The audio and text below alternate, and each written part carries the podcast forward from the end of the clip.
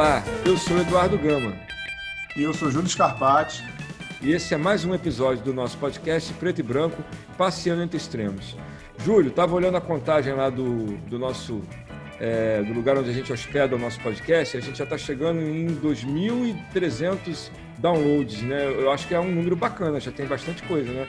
E a gente está pensando em promover agora no vigésimo episódio, a gente está no décimo, a gente está gravando hoje o 17 A gente está pensando no vigésimo de fazer novamente ao vivo, que a gente fez daquela primeira vez, que foi bem bacana, no décimo, com um número bem legal e com uma surpresa que a gente está querendo sortear uma, uma coisa que eu acho que todo mundo vai gostar, né, Júlio? Eu tenho certeza que tu não vai gostar. Até eu queria participar do sorteio, porque a minha tá com problema no botão. É uma cafeteira Nespresso, né? A minha tá com problema no botão, eu queria trocar. Mas com certeza vai ficar para os ouvintes. Pois é.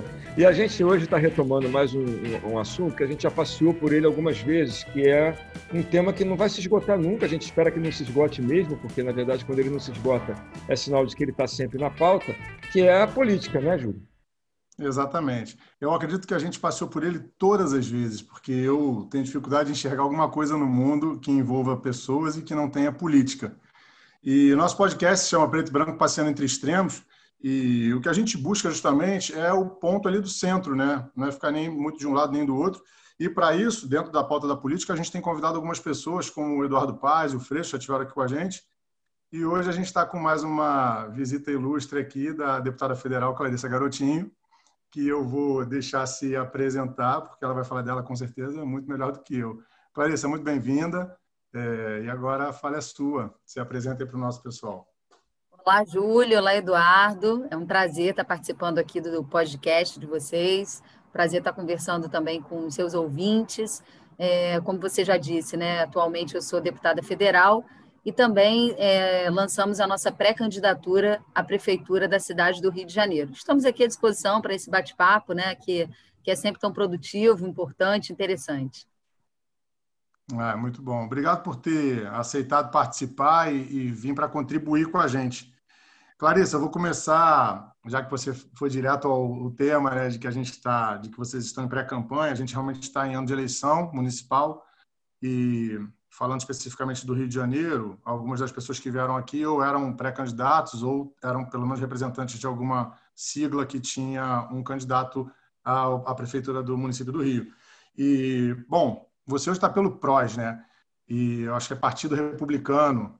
É, e eu penso, para trazer uma primeira pergunta que eu fiz para algumas pessoas, e é uma coisa que eu acho que para, é uma dúvida que para na cabeça dos nossos ouvintes e de praticamente todo mundo, e aí relacionado ao passeando entre extremos, a ideia de esquerda e direita, no teu caso, Partido Republicano, que nos Estados Unidos é muito dividido entre republicanos e democratas, que tem alguma representatividade é, e uma diferença entre também a ideia de esquerda e direita.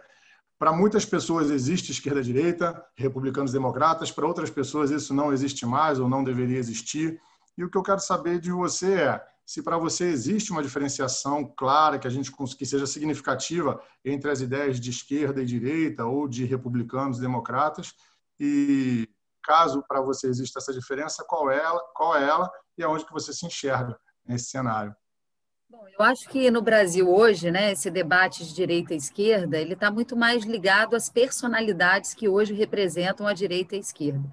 Com essa quantidade de partidos políticos que a gente tem no Brasil, fica muito difícil até a população entender qual é a identidade partidária é, de cada um.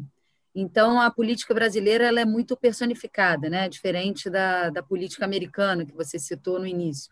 Então, você imagina, mais de 30 partidos políticos, e você imaginar que existem mais de 30 bandeiras políticas diferentes, né, e que cada um deles se localize apenas num espaço, é bastante complexo. É, a direita e a esquerda também no Brasil, elas confundem um pouco os valores, né? É, você tem, por exemplo, na pauta econômica, é, Partido dos Trabalhadores e outros partidos mais vinculados à esquerda, né? E, e atualmente o PSL, é, o PSDB, que é mais centro-direita, alguns partidos mais situados à direita. Mas na pauta de comportamento, a esquerda brasileira, por exemplo, se comporta de uma forma diferente da esquerda é, em muitos outros países. Então, é, essa, essa questão é meio confusa na teoria.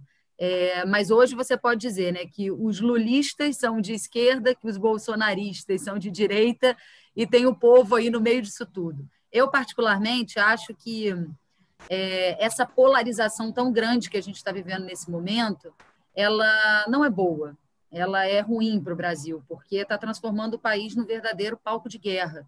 E isso se iniciou, inclusive, durante o processo eleitoral, onde pessoas até dentro da mesma família, né, é, tiveram cisões, problemas familiares, pessoas que deixaram até de se falar por decisões políticas diferentes, às vezes dentro da mesma casa. É, é, claro que o debate político em si ele é sempre muito importante, né? mas ele precisa ter um limite, porque as pessoas estão levando as coisas muito para o lado pessoal. É, eu acho que o caminho não, não é muito esse. Então, existe sim a direita e a esquerda, existe isso no mundo, mas aqui eu acho que ela está muito personificada. Falando de esquerda e direita, você trouxe essa ideia de personificação, que eu até acredito que ela esteja bastante, é, bastante clara para a maioria das pessoas, né? Colocando uma ideia de lulismo na esquerda e uma ideia de bolsonarismo na, na direita.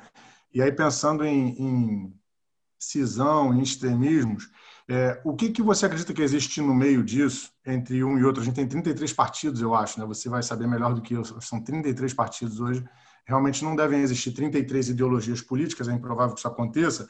Então, eu queria só que você se aprofundasse um pouquinho em quais são os prejuízos que ter 33 partidos trazem para essa ideia de que a gente, na verdade, teria duas ou no máximo quatro diferentes ideologias políticas. E já que você citou o lulismo e o bolsonarismo, como que você enxerga esses dois pontos assim o que que o lulismo é dentro desse modelo de esquerda e direita o que que o bolsonarismo é você já falou que um está na esquerda outro está na direita mas se você acha eles extremos, se você acha que eles são similares e opostos, e o que, que estaria no meio disso? Né? O que, que poderia ser buscado pela pessoa? Que você fala, ah, a população está meio perdida no meio disso. Então, onde que a população pode se encontrar entre esses dois polos que você cita e o que, que esses dois polos representam para você? É justamente nessa dificuldade de se encontrar, né, que a população acaba votando em pessoas e não em projetos políticos e partidários. Existem algumas exceções, né? Essa última eleição, por exemplo, foi uma eleição é, que os deputados federais, os senadores, de uma forma geral, é, acompanharam muito o voto presidencial. É, você viu o crescimento da bancada do PSL, você viu o encolhimento, né? Se a gente olhar para o Congresso hoje, o que, que tem dentro do Congresso? Você tem uma, uma, um grande percentual da esquerda que ainda sobreviveu no Congresso, você tem uma avassaladora vitória do bolsonarismo acompanhando a eleição presidencial, que fez com que se tornasse ali né, um dos maiores partidos do Congresso. Você tem é, a bancada das igrejas, né, que se consolidou, e você tem a bancada dos militares, que também se consolidou. E aí você tem no entorno disso é, ali o pessoal que defende mais a, algumas questões vinculadas à agricultura, é, você tem algumas outras é, questões que, que, per, que permeiam ali de nichos muito específicos, mas eu diria que hoje a gente tem essas quatro grandes representações: a esquerda mais tradicional, a direita que foi vitoriosa nas eleições, a bancada das igrejas e a chamada bancada da bala, né? A bancada da bala com um perfil até um pouco diferente dessa vez.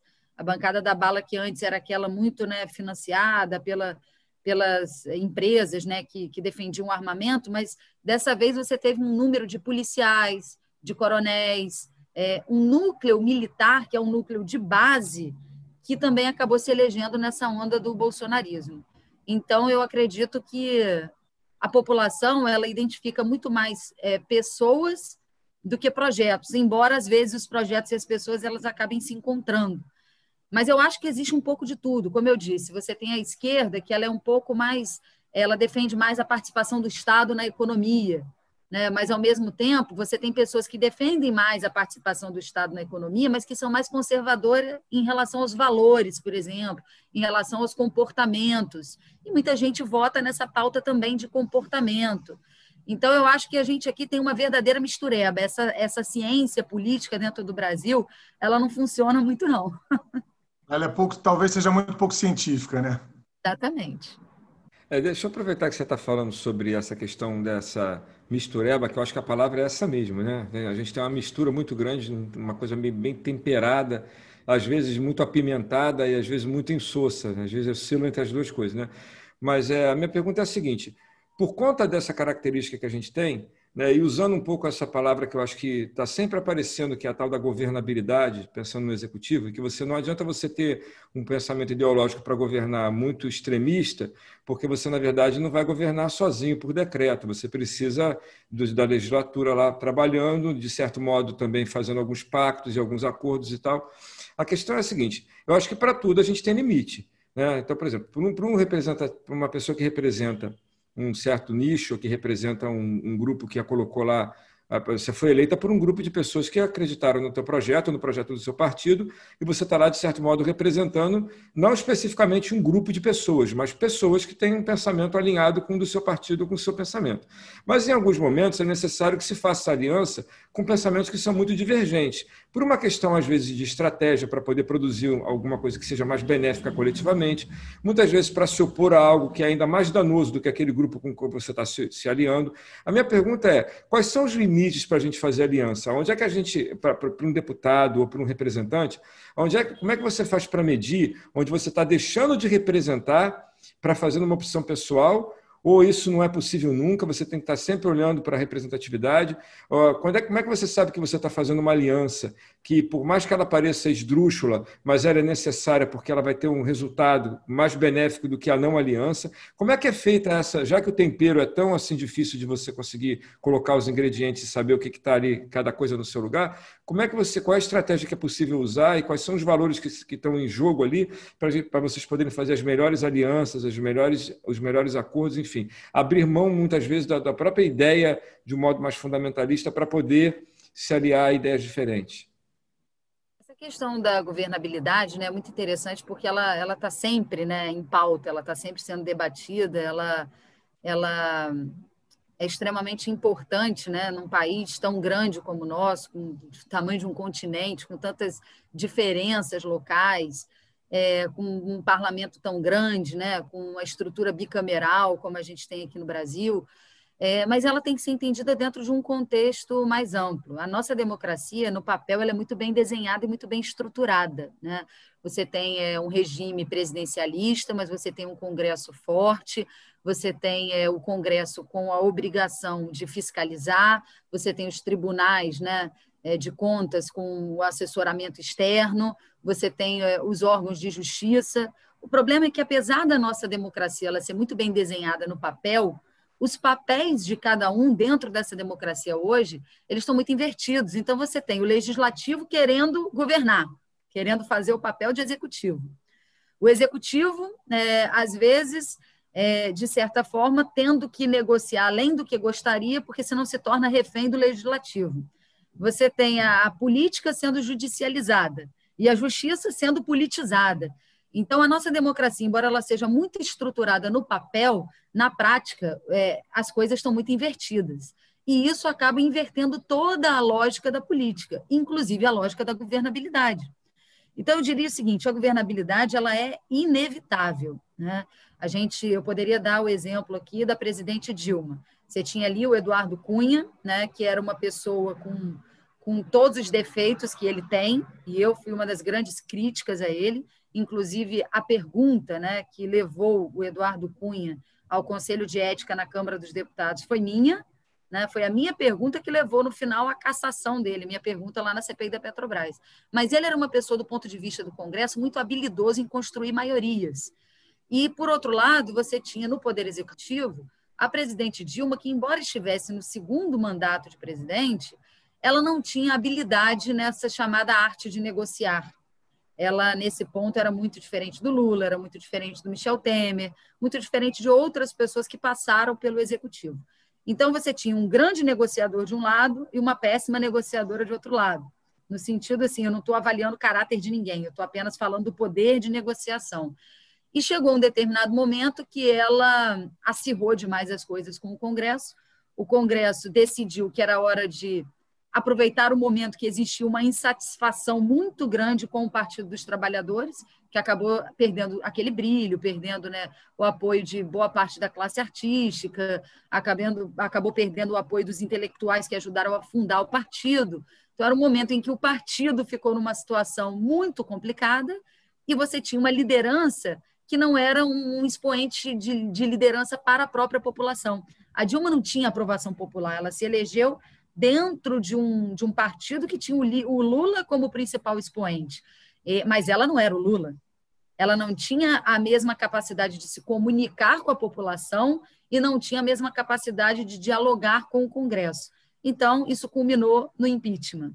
É, a gente está vendo agora, por exemplo, o Bolsonaro, num determinado momento, alguns setores do Congresso estudaram falar em impeachment, mas o Bolsonaro hoje goza de uma aprovação popular bastante relevante. Então, o que eu posso dizer é o seguinte: a, a negociação que se faz, ela depende muito também de, de que base te sustenta fora do Congresso, porque o Congresso também não tem condições de de caminhar muito distante do pensamento que está vigente na sociedade. Vamos pegar o exemplo aqui da cidade do Rio de Janeiro, né? onde a gente, do estado do Rio de Janeiro, onde a gente tem um governador que o processo de impeachment do, do Witzel ele foi aprovado por 69 votos a zero, para dar início a esse procedimento. Significa que um juiz que não tinha a menor capacidade de dialogar com o Congresso, e também era um momento né, que você começou a ver que a população que elegeu um juiz, né, achando que a toga né, faria dele alguém incorruptível, você viu que não era incorruptível.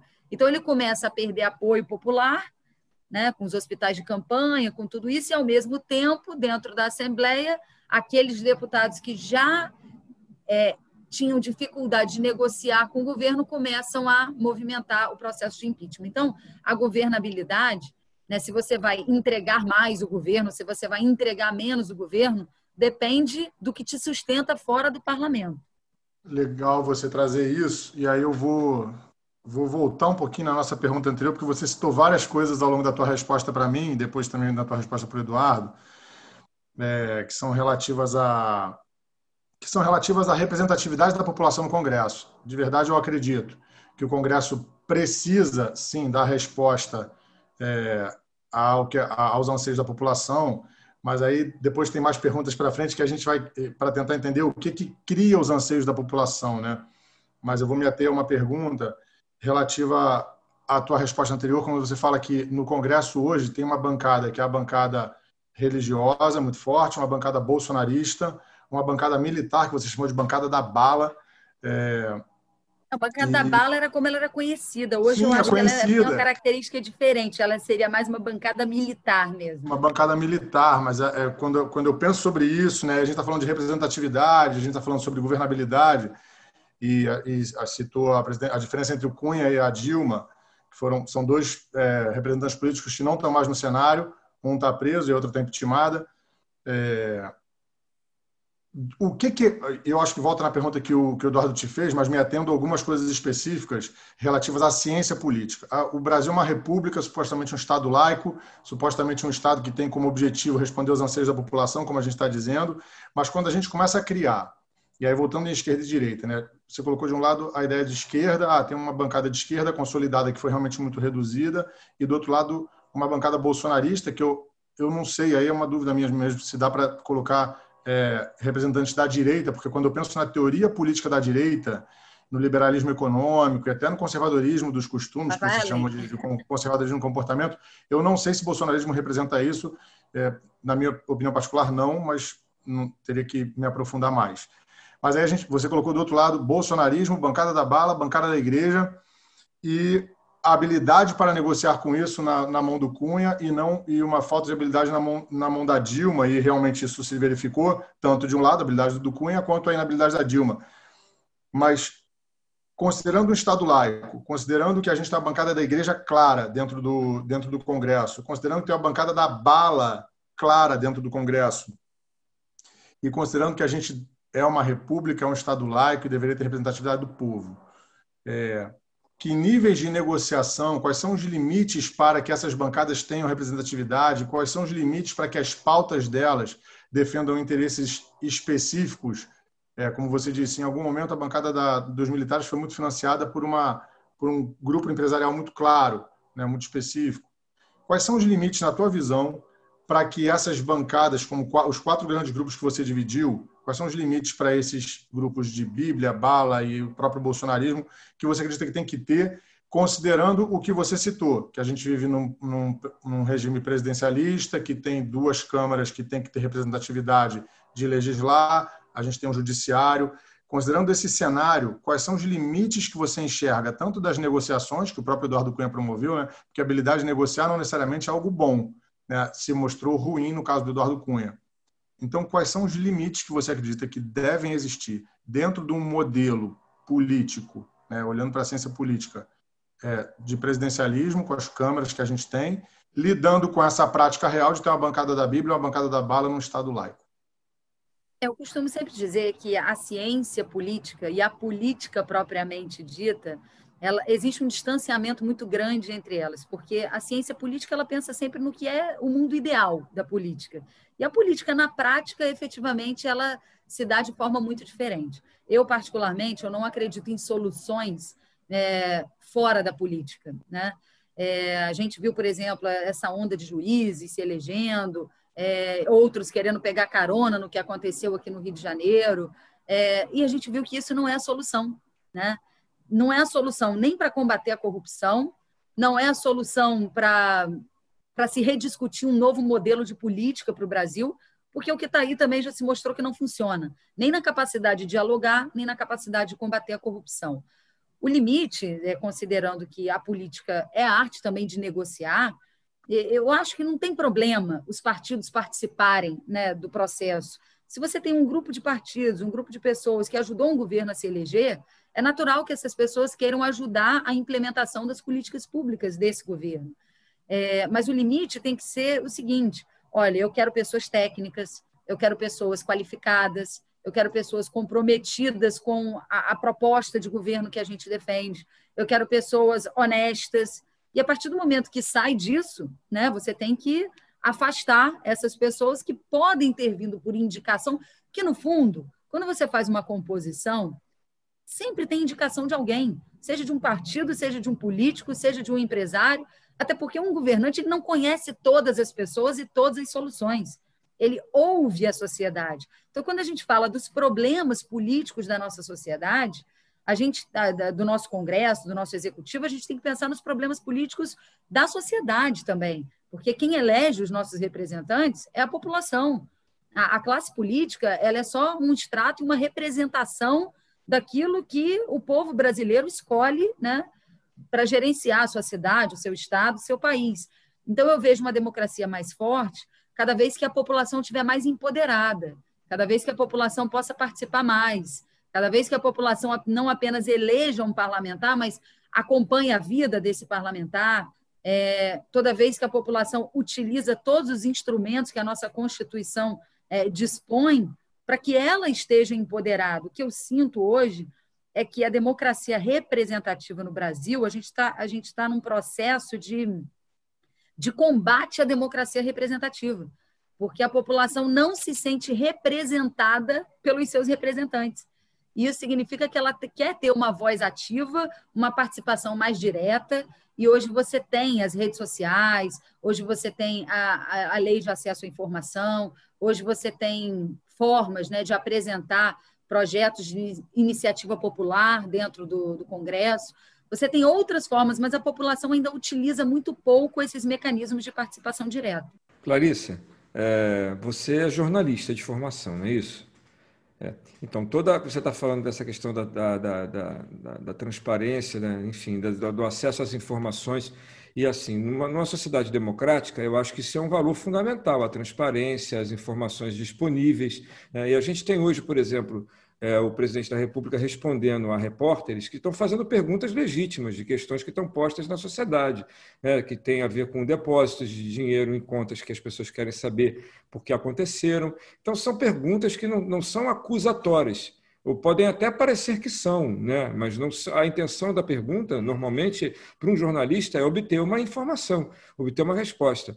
Mas as respostas que, que têm sido dadas aos jornalistas são, além de serem difamatórias, né, porque colocam um jornalista no papel de alguém que está perguntando coisa inadequada, porque quando você chama de, né, desculpa a expressão, chama de bundão ou de qualquer outra coisa do gênero, que você, mas você liga o rádio de manhã, eu gosto de, a gente que tem um podcast gosta de áudio, né?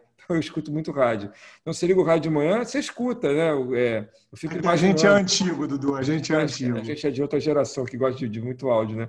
Mas, enfim, a gente escuta esse tipo de coisa. E a gente, eu não sou jornalista, eu sou professor de física, mas me incomoda quando né, um representante das pessoas que foi eleito legitimamente responde a uma pergunta legítima que no sistema democrático é, é, é absolutamente natural ser feita. Né? Se você não tem a resposta naquele momento, ok, você pode não ter mesmo, você precisa elaborar. Né? Ninguém precisa ter a resposta de pronto, embora se fosse o ideal, mas ninguém precisa. Mas quando você responde de maneira ofensiva ou a desqualificar o jornalismo como, como como algo que tem a contribuir ou como algo inadequado, quando você qualifica desse jeito, fica parecendo para mim é um ataque. Eu entendo como um ataque à democracia, porque a democracia permite que você faça qualquer pergunta, né, dependendo da forma como você faz.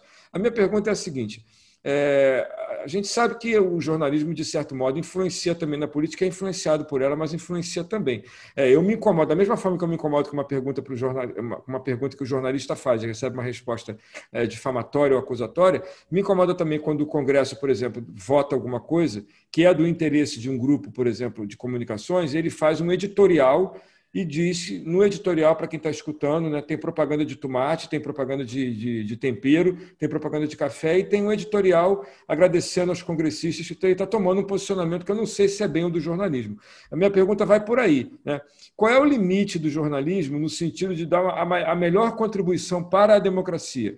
É tomar partidos ou tomar assumir causas porque isso tem um viés que pode se voltar contra a própria democracia, embora eu acho que em alguns momentos pareça bacana, mas cria um, né, cria um, um reverso que pode não ser tão bom.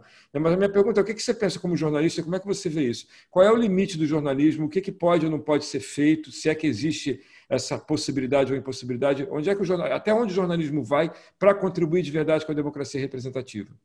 Bom, eu me formei em jornalismo, tenho um apreço muito grande né, pelo jornalismo, já trabalhei em rádio também. Acho que a, a democracia ela precisa do jornalista e qualquer pessoa que se expõe né, publicamente, se dispõe a ser uma pessoa pública, tem que, tem que estar preparado para responder qualquer tipo de pergunta, seja ela conveniente ou, ou inconveniente. É, mas também reconheço que no Brasil se a gente olhar para outras democracias mais sólidas, né, a gente não vai ver o que acontece no Brasil. Uma mesma, um mesmo grupo de comunicação que detém concessão de rádio, de TV, de jornal. Normalmente, se você tem de rádio, você não pode ter de TV. Se você tem de TV, você não pode ter de jornal. Né? Você tem uma pluralidade da comunicação muito maior. E, e a gente está começando a viver esse processo agora, em que outras emissoras de televisão começam a se consolidar, em que a internet né, começa a dar espaço para para veículos alternativos, mas durante muito tempo a gente teve um grande monopólio de comunicação no Brasil. E isso fez também com que alguns veículos de comunicação entendessem que podiam tudo. E aí, quando se fala pode tudo, você está falando muito mais de linha editorial de jornal do que do comportamento em si do jornalista.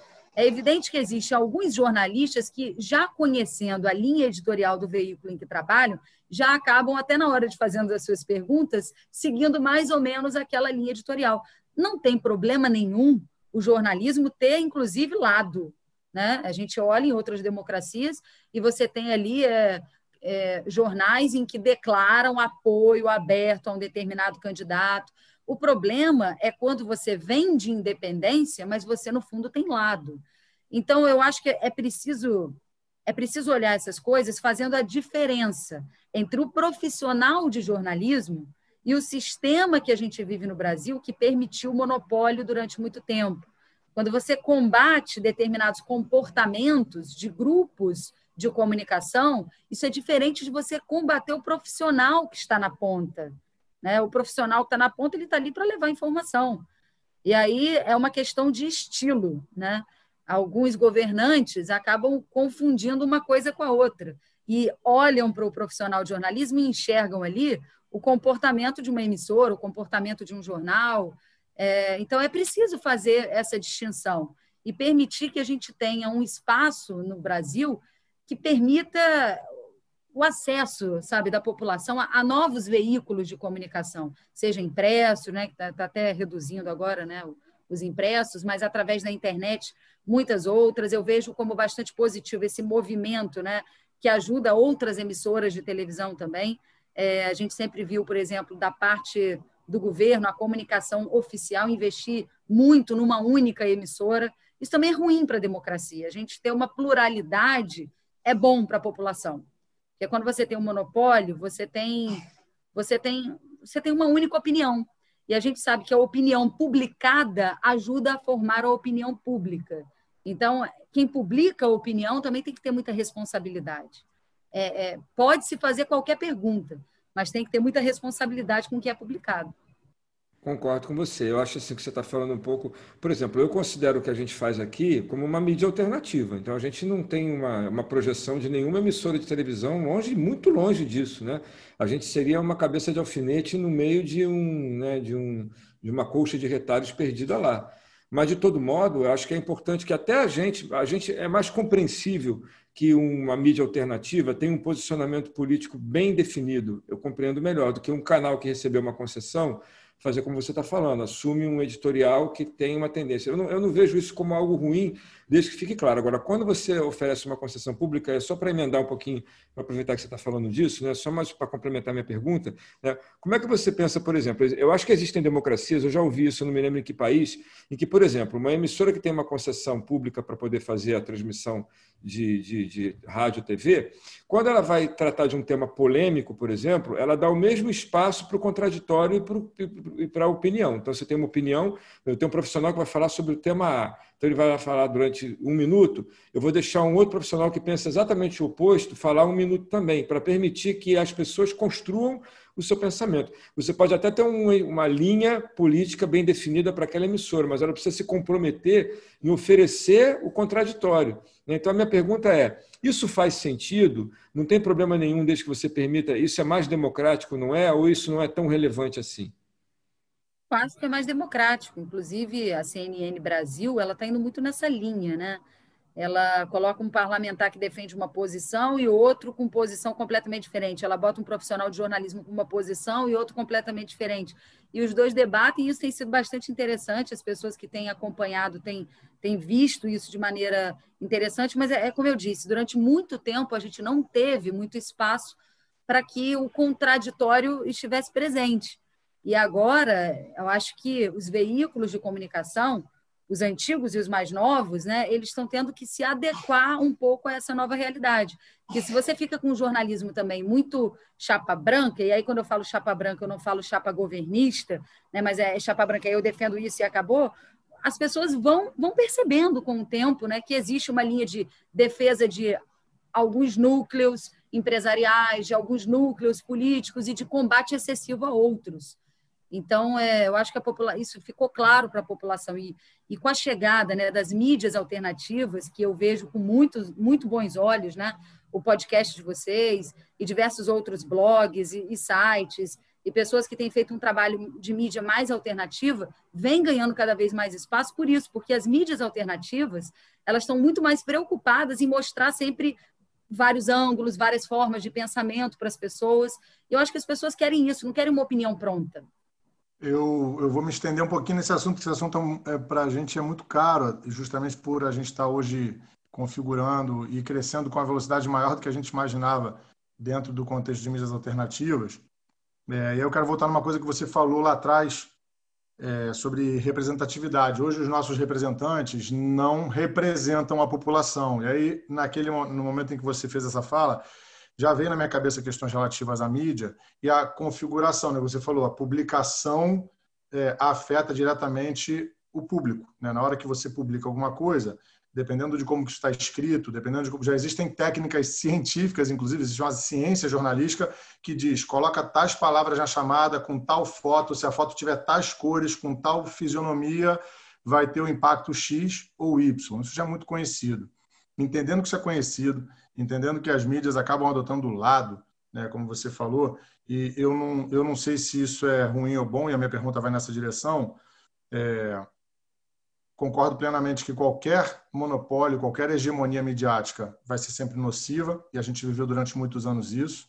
Mas a minha pergunta é: considerando que dividir algo que estava na mão de um para talvez dois ou três que continuam declarando lado e muitas vezes fazendo editoriais ou fazendo manchetes ou fazendo publicações que mesmo ainda não beirando a fake news, que também é uma coisa que hoje está né, é avassaladora, mesmo não sendo fake news, coloca uma palavra mais agressiva ou dá destaque a uma palavra que não representa a, a matéria toda.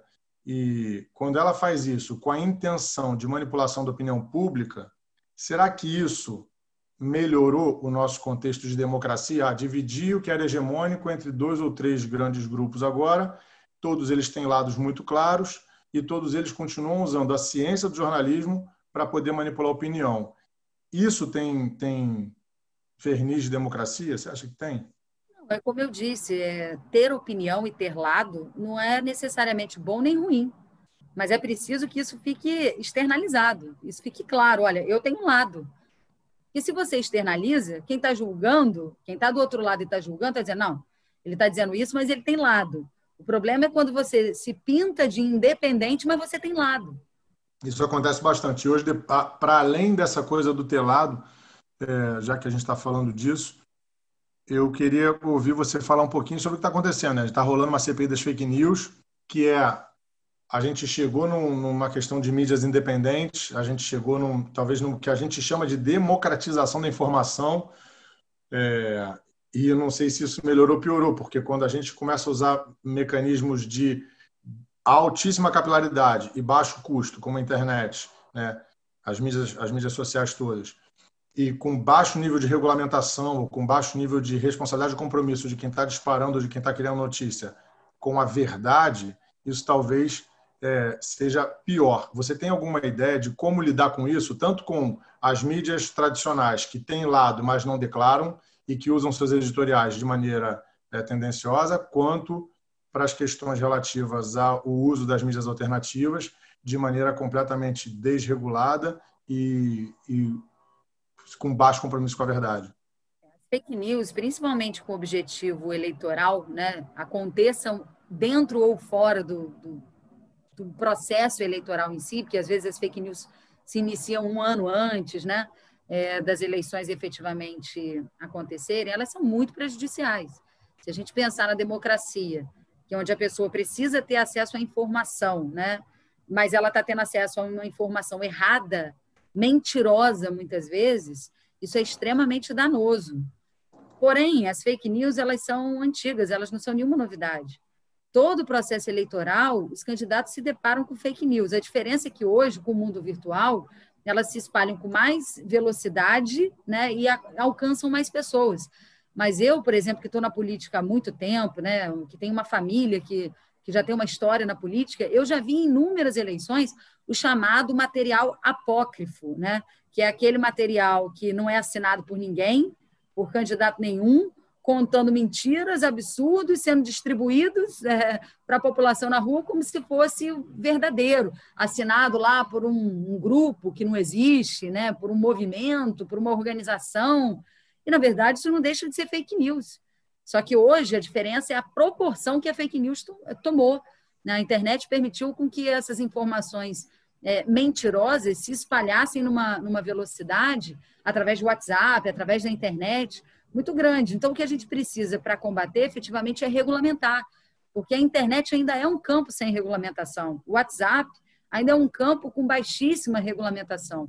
E eu confesso que essa é uma tarefa difícil, né? porque regulamentar o terreno da internet, é, você, tem, você tem que ter uma linha divisória ali muito grande entre é, impedir a pessoa de, de externar sua opinião e impedir a pessoa de publicar uma fake news.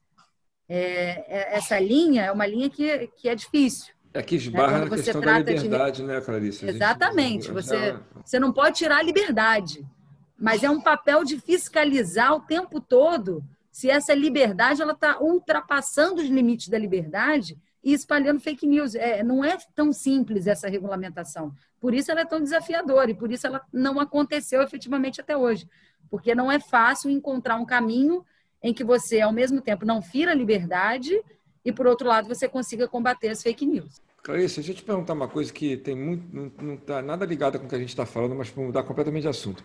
Eu queria que você falasse para a gente, porque eu acho que tem muita gente. O Júlio falou lá no começo que a gente tem, é, grosso modo, um entendimento muito, muito baixo de qual é o papel do representante. Né? A gente, se for perguntar, andando pela rua, perguntar qual é o papel de um deputado federal, qual é o papel de um deputado estadual, qual é o papel de vereador, as pessoas vão se confundir. E é natural, porque são muitas representatividades, com muitas funções, então acho que não tem nada de errado. Quer dizer, a gente pode melhorar esse conhecimento, mas nesse momento é natural que a gente tenha um pouco de confusão. Então, minha pergunta para você é assim: como é que é a rotina de um deputado federal? Né? É, é, é, porque a gente escuta na mídia assim: ah, só trabalham de terça a quinta.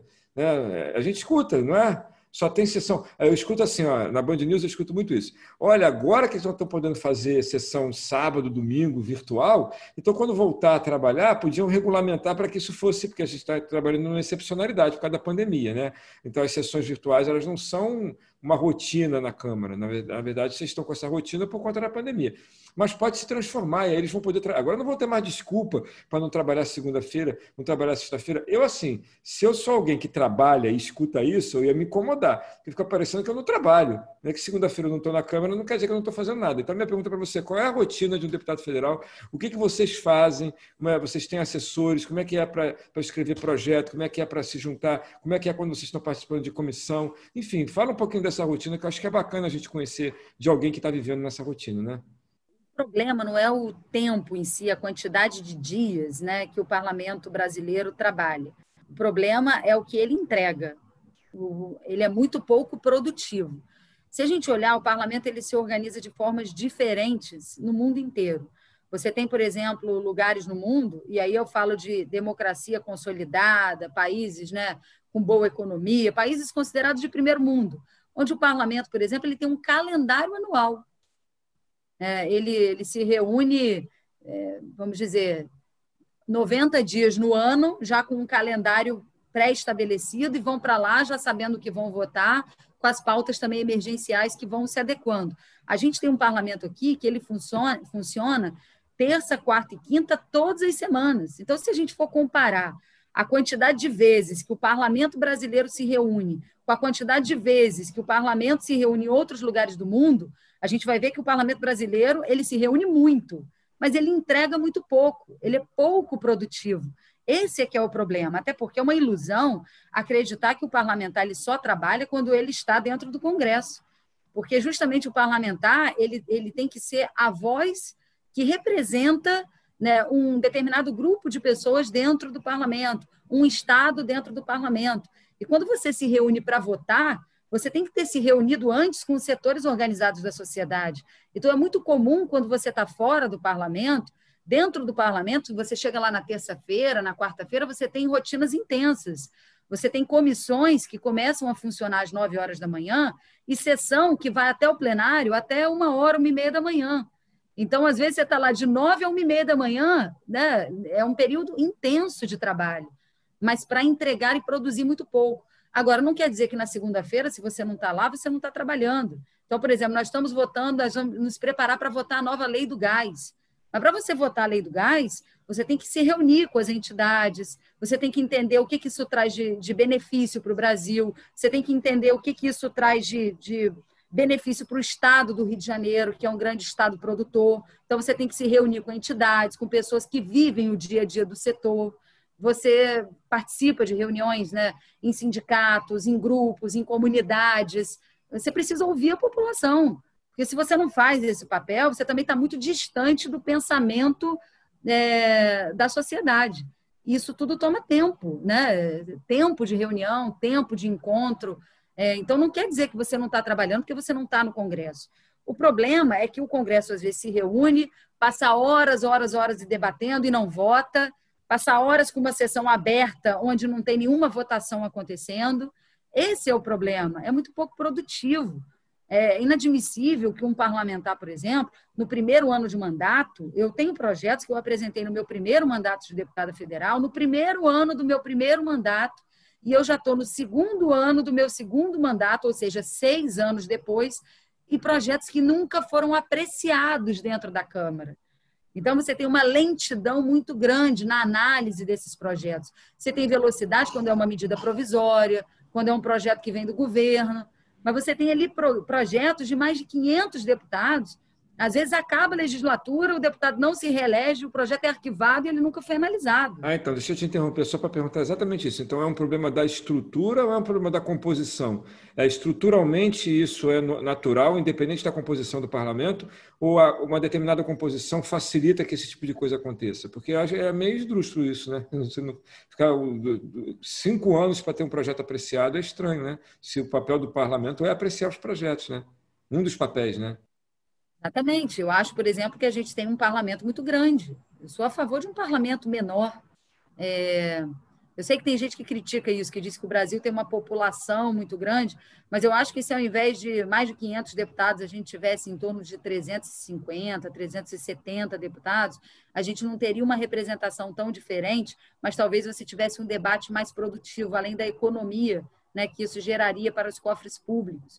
Esse sistema também virtual que a gente implementou nesse período é outra coisa que eu acho que deve ser levada em consideração, não apenas no parlamento, mas na estrutura de trabalho de uma forma geral. Aí eu falo da estrutura tanto pública como privada.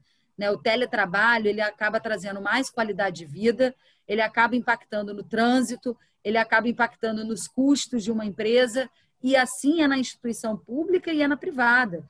Quanto o parlamento não economizou nesse período, que você tem mais de 500 deputados e mais de, e cerca de 80 senadores, né, que não estão viajando toda semana para Brasília. Eu, por exemplo, quando vou a Brasília, eu vou, é, vou eu e mais dois assessores. É, eu tenho uma equipe grande que fica no Rio, tenho uma outra equipe menor que fica em Brasília, mas tem dois assessores que vão para Brasília comigo toda semana.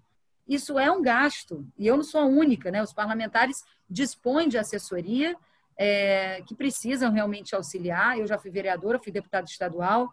A pessoa, por exemplo, que me auxilia né, nos projetos é a mesma que já me auxiliava a vida inteira como vereadora, como deputada. Eu não abro mão de trabalhar com ele, tenho confiança, é uma pessoa que já sabe como eu penso, né? Isso é muito importante, uma pessoa que está analisando um projeto, já conhecendo o pensamento da, da parlamentar. É, então, ele precisa viajar comigo para Brasília. É, isso tem custo, e qual o prejuízo que a gente está tendo em termos de sessão nesse momento? Então, a gente pode fazer duas semanas de sessão presencial e duas semanas de sessão virtual? Não dá também para ser só virtual, porque perder esse contato, né? É, principalmente na política, onde você tem que conversar muito, onde você tem que trabalhar o convencimento das suas ideias, o contato presencial ele também é importante. Mas ele tem um custo muito alto. São mais de 500, são mais de 600 pessoas, né, considerando os deputados, e aí, se você for somar os, os, os assessores, dá um número muito maior, você deve ter mais de mil pessoas viajando toda semana para lá e para cá, e às vezes viajam para chegar em Brasília e ter uma semana altamente improdutiva. Para ter sessões ali só para constar. Então, o problema não é a quantidade de vezes que o parlamento se reúne, mas é a baixa produtividade daquilo que ele entrega. Por exemplo, nesse período de pandemia, o parlamento foi muito atuante graças à internet, né? graças às novas tecnologias, aos aplicativos. O parlamento foi muito atuante. Muita gente achou que o parlamento ia fechar durante a pandemia. É uma vitória muito grande a gente ter o parlamento aberto. Em compensação, o parlamento não fez o seu dever de casa.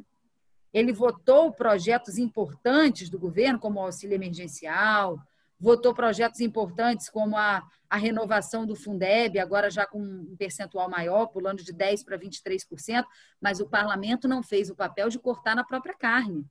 O parlamento não reduziu os salários de deputados e senadores.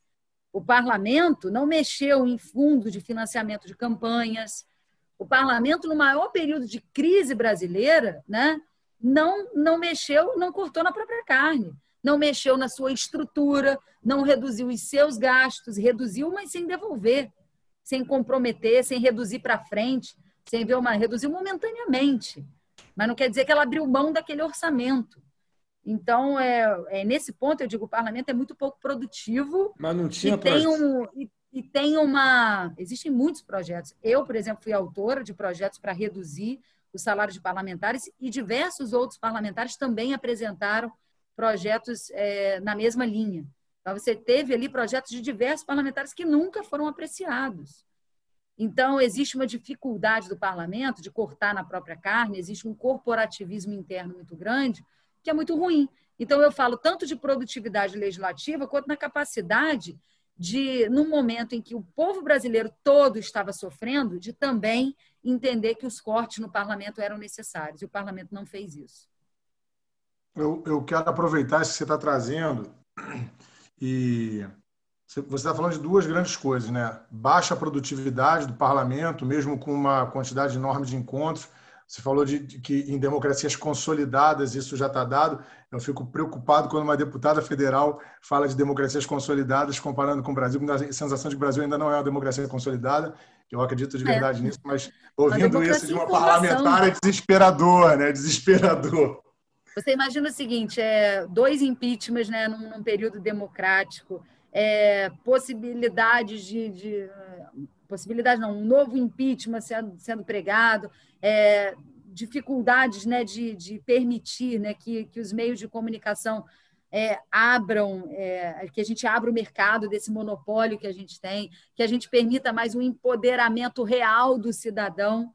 É, isso, isso demonstra uma democracia que ainda está em construção. A construção é muito, é muito jovenzinha. A gente acabou de sair de um, de um, período de ditadura militar, né? tem 30 anos, então realmente é muito jovenzinha. Mas eu quero me estender na pergunta, porque você está fazendo duas críticas ao parlamento: a baixíssima produtividade e um altíssimo custo não revisado. E aí, dentro da nossa estrutura é, republicana, onde o próprio parlamento vota a redução do seu próprio salário, soa, né? Para a população e para a maioria das pessoas como algo impossível. Quem vai votar para reduzir o seu próprio rendimento, reduzir os seus próprios recursos, sejam recursos parlamentares, para a estruturação da, da, sua, da sua atividade como parlamentar, é, mas existem também, comparando democracias mais consolidadas, números que tornam o Brasil um absurdo, um jabuti. Né? Não vou citar o, o parlamentar que sempre fala disso, mas é coisa que só existe no Brasil o custo de um parlamentar no Brasil comparado a é jabuticaba, Júlio, não é jabuti não, é jabuticaba. É jabuticaba, desculpa. Jabuticaba, só existe no Brasil. Fiquei com jabuticaba na cabeça. É porque ele fala também do tatu em cima do toco, mas aí eu, eu, eu misturei os dois, mas não tem problema. Existem coisas que só acontecem no Brasil e talvez por não ser uma democracia consolidada. E aí, voltando lá atrás naquela coisa de direita e esquerda, e eu te escuto falar, uma das pautas de esquerda, né, pensando em ciência política, é um Estado mais encorpado. E uma das pautas da direita é um, um Estado menos encorpado. Mas a mesma esquerda que vota um Estado mais encorpado, quando eu acompanho lá as votações no Congresso, em geral vota a redução do custo do judiciário e do, e do executivo. Quando eu olho a votação, quem é que está votando para reduzir o custo do judiciário, o custo do executivo, reduzir uma série de questões que diminuem o custo do Estado sem diminuir o tamanho do Estado? Normalmente, quando eu vejo isso, e me corrija se eu estiver errado, é o pessoal da esquerda, com quem você, quando diz o que diz, parece estar alinhada. Porque você fala, eu tenho projeto de redução do custo do Estado, de redução né, de custo direto de cada parlamentar, ou de custo da operação parlamentar, diminuindo a quantidade de vezes que a gente vai para Brasília. Isso parece uma pauta é, da esquerda que, num contrassenso, vota o aumento dos prestadores de serviço no Estado a um custo menor para que a gente tenha, supostamente, melhor serviço e menor custo. Você falou de redução do tamanho do Congresso, que é uma possibilidade também, obviamente, né, e, do, e, e do, dos senadores. É, como, como, como estratégia de redução é, de custo e também de melhoria de produtividade. Aí minha pergunta é: isso é viável? Essas, qualquer uma das coisas, redução do tamanho do Congresso ou redução do custo, é viável? Essa pauta é uma pauta de direita ou esquerda? Quem está alinhado com isso? Essa é a primeira pergunta. E a segunda pergunta, que é relativa à produtividade, eu acho que se a gente perguntar para qualquer deputado se eles acham o Congresso produtivo, individualmente todos vão dizer não. Aí você citou um corporativismo que acaba não mudando essa lógica. Então, pensando em teoria política, direita, esquerda, votos, pautas, o que, que seria ideal, e pensando na prática política, é, aonde você enxerga que você se coloca e você acha que isso é realmente viável? Se sim, como? Bom, vamos lá, que você falou de muitas coisas e vou tentar responder. Primeiro. O Eduardo sempre acho... fala que eu falo de muitas coisas nas perguntas. é uma, é uma é. coisa que a gente está tentando tratar ao longo do, do, do, desenvolvimento do podcast. Primeiro, eu não, eu não considero que eu estou nem alinhada à esquerda, nem que eu estou alinhada à direita. Eu me considero no centro. e me considero realmente no centro, porque em algumas pautas eu estou mais à esquerda, em outras pautas eu estou mais à direita, do que se compreende esquerda e direita tradicionalmente. Né?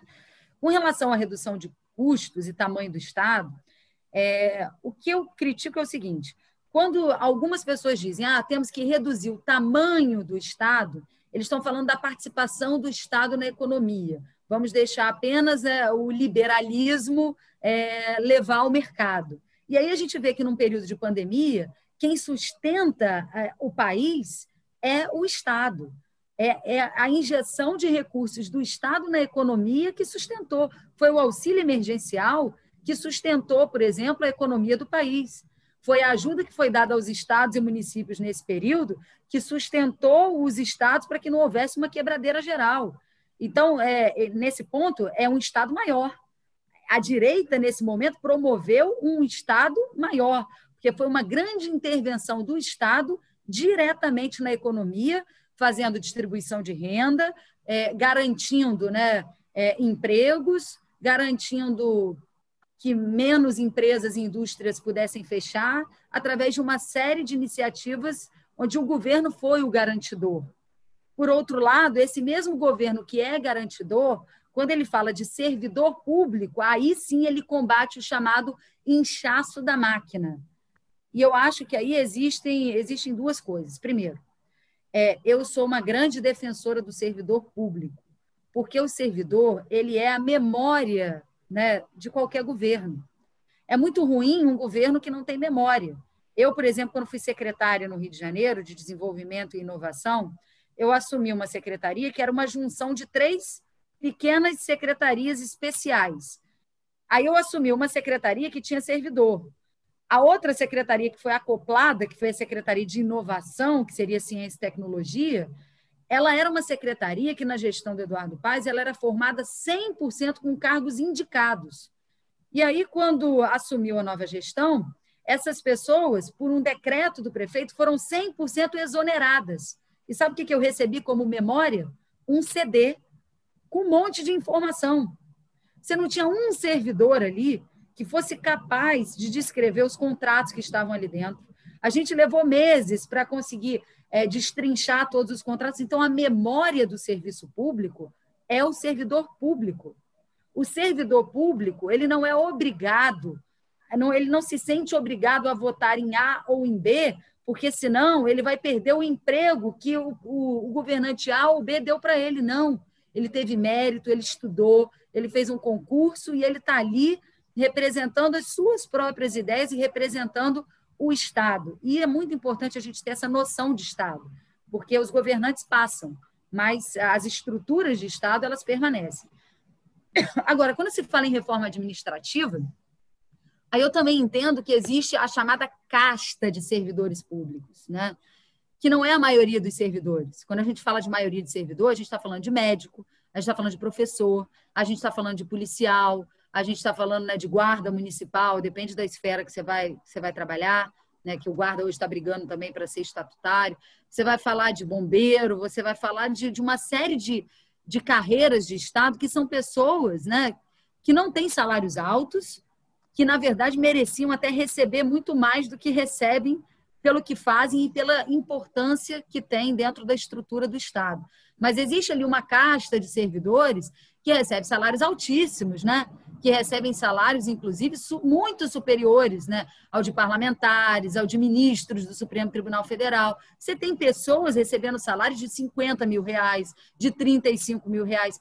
É isso que se precisa combater. Os privilégios, estejam eles no, estejam eles no setor público, diretamente através né, do serviço público, esteja ele através de privilégios que se dão a grupos de comunicação, privilégios que são dados a grupos empresariais, através de contratos públicos. Então, você tem que combater esses privilégios. E existem, sim, privilégios que precisam ser combatidos dentro do serviço público. E, nesse sentido, a gente tem que trabalhar para enxugar o custo da máquina.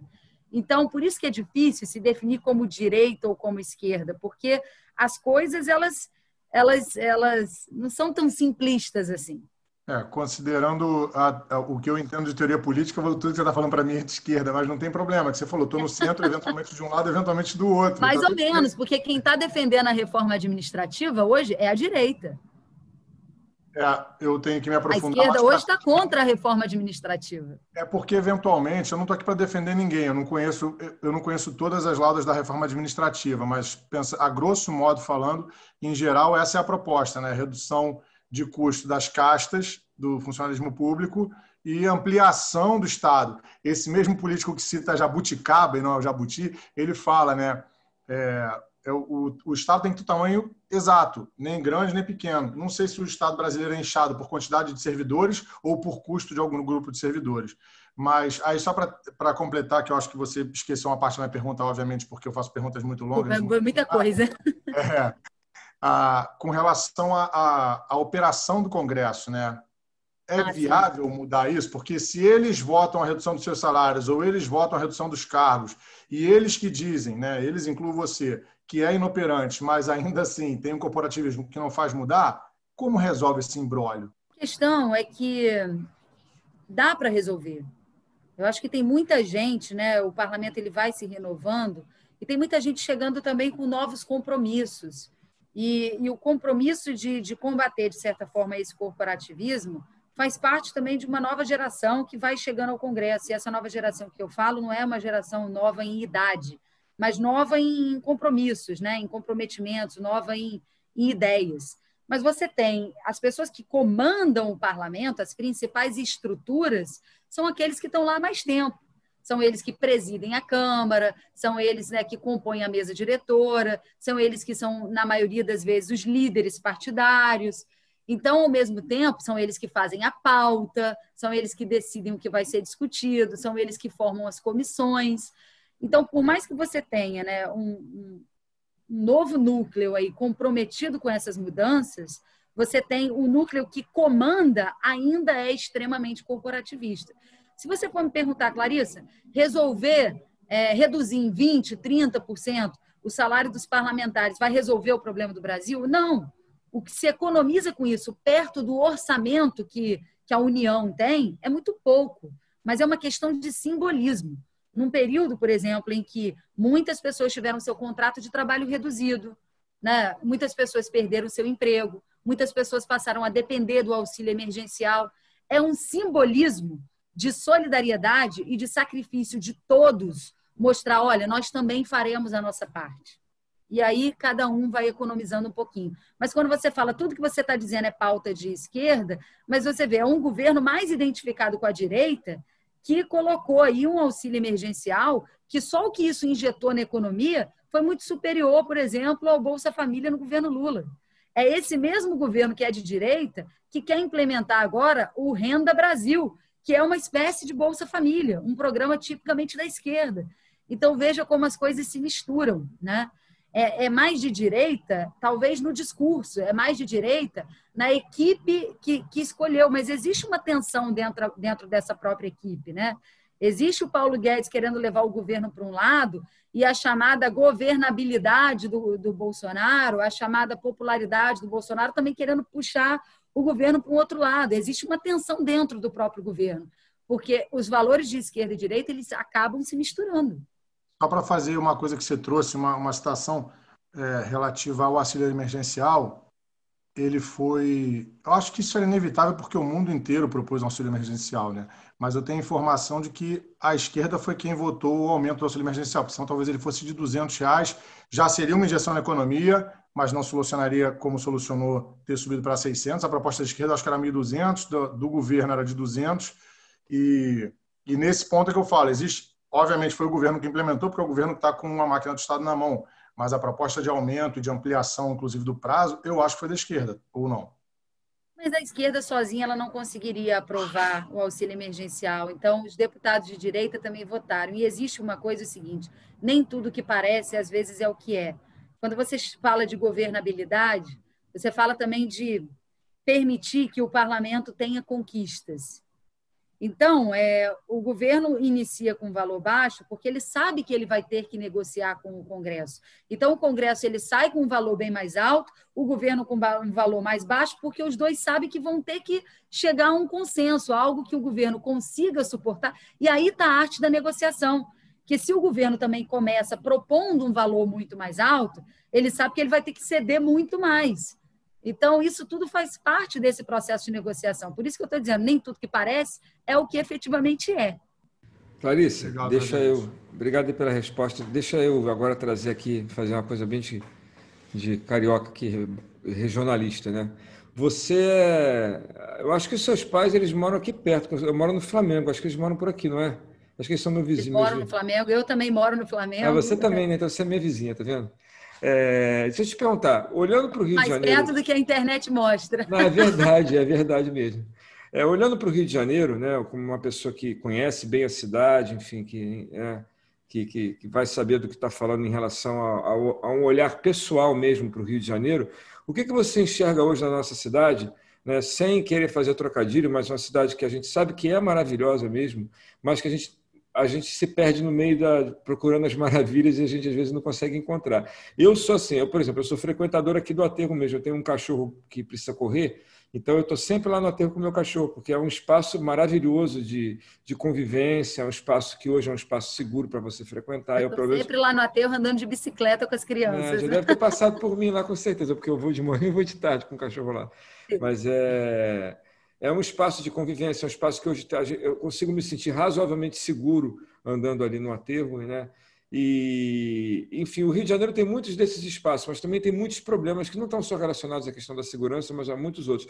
O que você enxerga hoje que a gente tem de melhor funcionando no Rio de Janeiro em termos de aparato público e o que a gente tem para melhorar, que é fundamental, que é estrutural e que faria muita diferença para um Rio de Janeiro melhor do que o que a gente tem agora? Estrutural não é visível. E é justamente o que não é visível que hoje é o grande problema e o entrave da cidade do Rio de Janeiro, que é o nosso orçamento. O Eduardo Paes, quando foi prefeito da cidade do Rio, ele fez da cidade um canteiro de obras que ele não tinha condições de pagar. Então, o que, que ele fez? Ele contraiu empréstimos bilionários, comprometeu a capacidade de investimento da cidade do Rio e fez essas obras no crediário. Ele jogou a conta para frente. Nós temos contratos aí que comprometeram a, a, a gestão até 2038, como do VLT, por exemplo. É, nós temos contratos bilionários. Se você olhar, por exemplo, a, a nota, né, o, o, grau lá de investimento da Standard Poor's, você vai ver que quando você está ali perto de terminar o primeiro mandato do Eduardo Paes, ele tinha uma nota extremamente positiva. Hoje, depois do segundo mandato do Eduardo, onde ele contraiu ainda mais empréstimos e ele comprometeu a capacidade de investimento. Hoje, por exemplo, se você for olhar a nossa nota lá, que é o que você pode buscar em crédito, a nossa nota é BBB menos. Então, o Rio de Janeiro está muito mal. E ele acabou comprometendo a capacidade de investimento da atual gestão. Então, quando o Crivella diz, eu não tive capacidade de investimento porque estou pagando pelos empréstimos feitos no passado pelo Eduardo, o Crivella está dizendo a verdade. Porém, isso não justifica que o Crivella fosse tão ineficiente como prefeito. Ineficiente em vários sentidos. Ineficiente, por exemplo, na gestão fiscal. É, ele não foi capaz, por exemplo, de renegociar as taxas dos empréstimos deixados pelo Eduardo. Então, hoje, o Crivella paga é, uma taxa média de 6,5% ao ano, quando as taxas de mercado, a taxa Selic, por exemplo, está em torno de 2%. Então, ele poderia ter renegociado essas taxas. Se ele renegocia, ele poderia ter colocado cerca de 2 bilhões de reais a mais no caixa da, da, Prefeitura do Rio de Janeiro para investimento nesses últimos quatro anos. Então, foi uma gestão ineficiente também do ponto de vista fiscal. E foi uma gestão que não conseguiu cumprir sequer o papel de síndico da cidade. Tem coisas que você não precisa de muito dinheiro para fazer, você não precisa de muito dinheiro para manter a cidade bem iluminada. Você não precisa de muito dinheiro né, para tapar os buracos na rua. Você não precisa de muito dinheiro para fazer coisas simples de conservação. A cidade ela está uma desordem completa. A cidade ela está ela tá a conservação da cidade não está sendo bem cuidada e para isso você não precisa de muito dinheiro. E o Crivella também, para finalizar, não cumpriu, né, a sua principal promessa de campanha, que era cuidar das pessoas. O aumento da população de rua é algo absurdo. Então, o mínimo que se esperava de alguém que vinha com a formação ideológica, com a formação de vida que tinha o Crivella, era que ele efetivamente cuidasse das pessoas. Esse era o mínimo. E isso não aconteceu. Pelo contrário, né? Os investimentos em saúde reduziram, se a gente desconsiderar a pandemia, os investimentos em educação reduziram, os investimentos em cultura reduziram, a população de rua aumentou. Então, nós tivemos uma gestão muito ruim, eu diria uma gestão caótica. E, por outro lado, a gestão do Eduardo comprometeu muito os recursos e comprometeu a nossa capacidade de investimento com obras que, na verdade, é, não deixaram um legado tão grande assim. Né? Se a gente for parar para pensar, qual foi o legado deixado? Bom, a Olimpíada deixaria como legado a despoluição da Baía de Guanabara, que está mais poluída do que estava antes. Então, esse legado não foi cumprido. A Olimpíada deixaria como legado um sistema de transporte melhor para a cidade do Rio de Janeiro.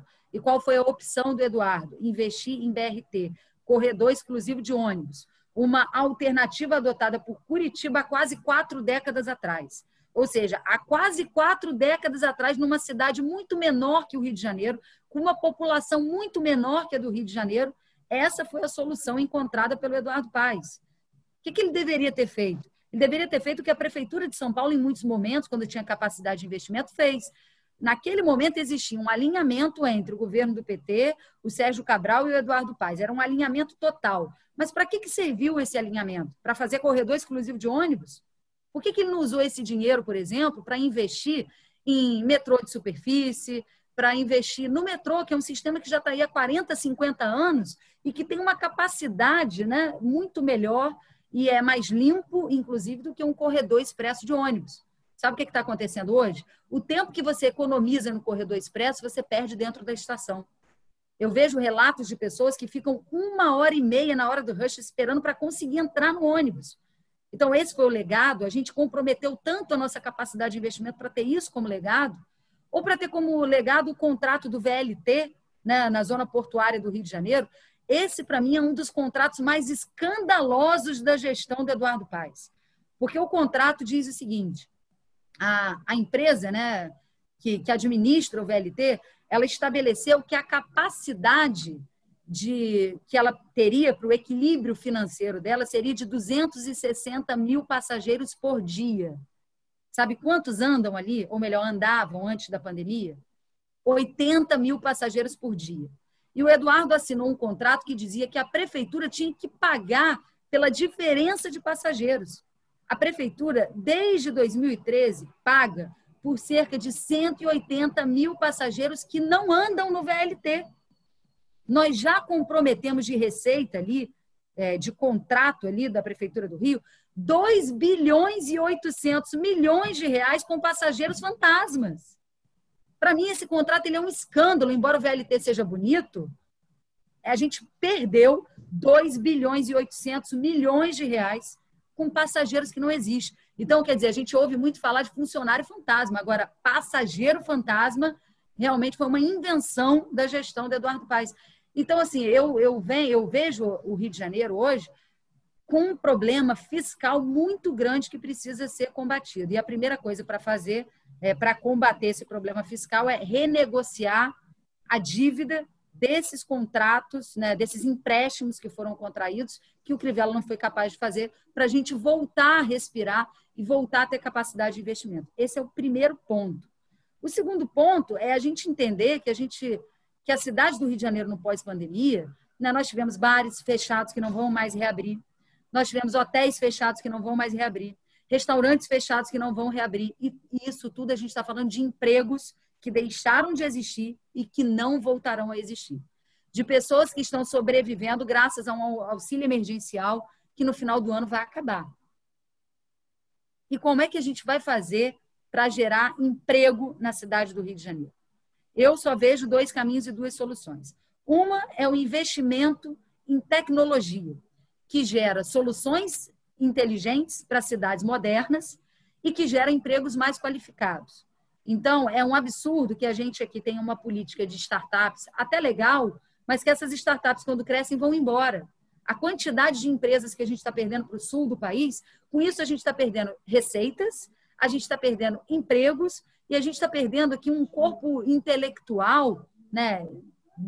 Intelectual que eu digo, a gente tem uns grandes centros de pesquisa no Rio de Janeiro. E essas empresas de tecnologia, trabalhando junto com esses centros de pesquisa, poderiam estar produzindo muito na cidade do Rio. E a gente está perdendo isso. A gente não tem sequer uma lei de inovação na cidade do Rio de Janeiro, que Florianópolis tem, que Belo Horizonte tem. Então, como é que pode uma cidade com tantos centros de pesquisa de excelência não ter sequer uma lei de inovação? Não ter um espaço de experimentação de novas tecnologias, como semáforos inteligentes, sistemas de esgoto inteligentes, sistemas de monitoramento mais inteligentes. Eu acho, por exemplo, que a região portuária do Rio ela deveria ser um espaço a céu aberto para experimentação de grandes é, ideias né, para cidades modernas e inteligentes. Porque as pessoas que fazem, elas também precisam experimentar.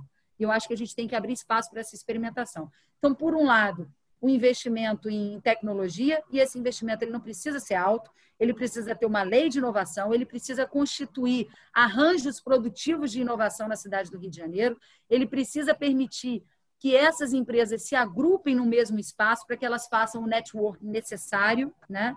a troca de ideias necessárias. Muitas pessoas vão para outros lugares, vão para o sul, por exemplo, porque ali existe, existem polos de inovação.